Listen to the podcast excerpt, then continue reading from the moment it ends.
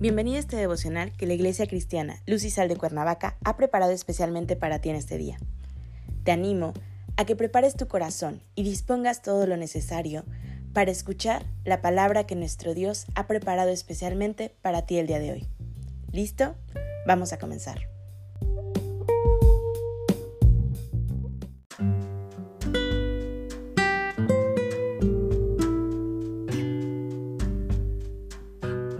Hola, ¿qué tal? Es un gusto saludarte el día de hoy. Bienvenido, bienvenida.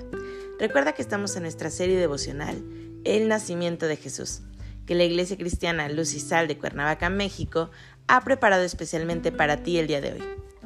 Nuestro tema de hoy es el Espíritu Santo. Hoy te voy a pedir que tomes tu Biblia y me acompañes al libro de Lucas capítulo 1 versículo 35. La palabra de Dios dice, respondiendo el ángel, le dijo, el Espíritu Santo vendrá sobre ti, y el poder del Altísimo te cubrirá con su sombra, por lo cual también el santo ser que nacerá será llamado Hijo de Dios.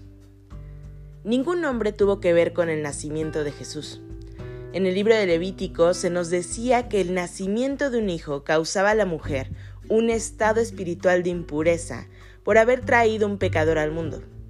A María, el mensajero divino, le dijo que ella no estaba trayendo un pecador al mundo, porque el ser que nacería era santo. La unión normal entre un hombre y una mujer puede solo dar vida a un niño que al crecer evidenciará tener una naturaleza pecaminosa. El medio de nacimiento virginal era la única manera por la cual Dios podía introducir a un ser santo en la familia humana. Este pasaje me gusta mucho. A la pregunta de María inmediatamente le responde el ángel. Le explica cómo iba a suceder. El mayor de todos los milagros era explicado a alguien que preguntó. Así de fácil. Creo que muchas veces no recibimos respuestas simplemente porque no preguntamos. Nuestras oraciones son largas listas de peticiones que muy pocas veces, pero muy pocas veces, llevan preguntas de un interés genuino. Atrévete a preguntar, hazlo sanamente, no dudes en hacerlo, te vas a llevar muchas sorpresas. Esto nos lleva a empezar a conocer la voz de Dios, porque todos estamos seguros de que no va a ser exactamente igual como le pasó a María. Dios usa muchos medios para hablarnos y debemos aprender a escucharlo. La respuesta empieza inmediatamente con la siguiente frase. El Espíritu Santo vendrá sobre ti. Cuando el Espíritu Santo viene sobre ti, suceden cosas extraordinarias.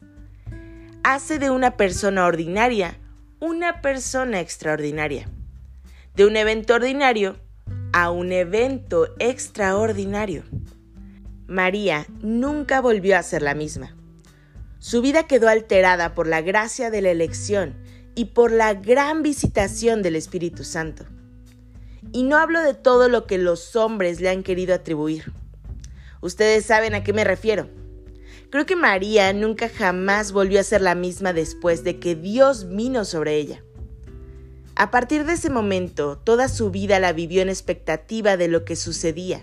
Su vida fue intensa. Después, en el mismo versículo le dice, el poder del Altísimo te cubrirá con su sombra. La sombra de Dios es poderosa.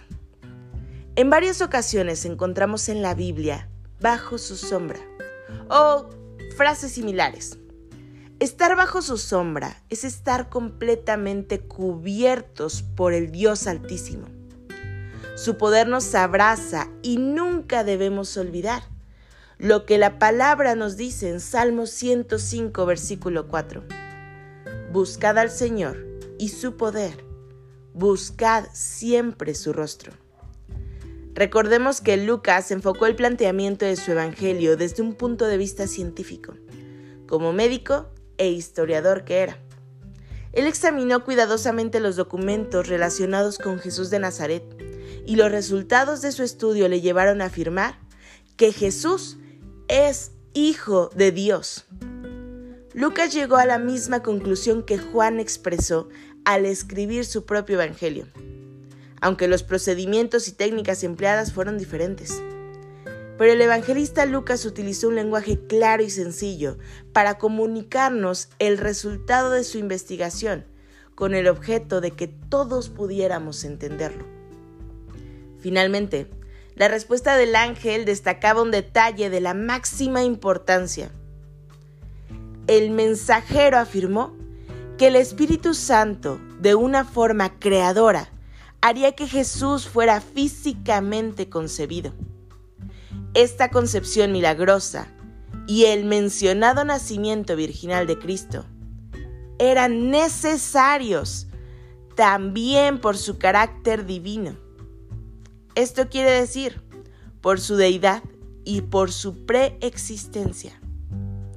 Ya lo había anunciado el profeta Isaías en el capítulo 7, versículo 14, cuando dijo que el Señor nos daría una señal, que la Virgen daría a luz y tendría un hijo cuyo nombre sería Emanuel. Y Emanuel en hebreo quiere decir, Dios está con nosotros. Por todo ello, al creer hoy en Jesucristo, aceptando al Señor como tu Salvador, tú también podrás entonces experimentar que Dios está contigo, que vives bajo su sombra y Él también quiere revelar a ti las preguntas que tú hagas. Acompáñame a orar. Padre Celestial, en el nombre de Jesús, hoy te doy gracias, Señor, por tu inmenso amor. Gracias porque tú eres bueno, Señor, y tú nos hablas de distintas maneras. Señor, gracias por ese precioso sacrificio que hiciste al enviar a tu Hijo Jesús para redención de nuestros pecados. Padre Celestial, te entregamos este día en tus manos y te pido que sea tu presencia acompañándonos en todo momento. En Cristo Jesús oramos. Amén.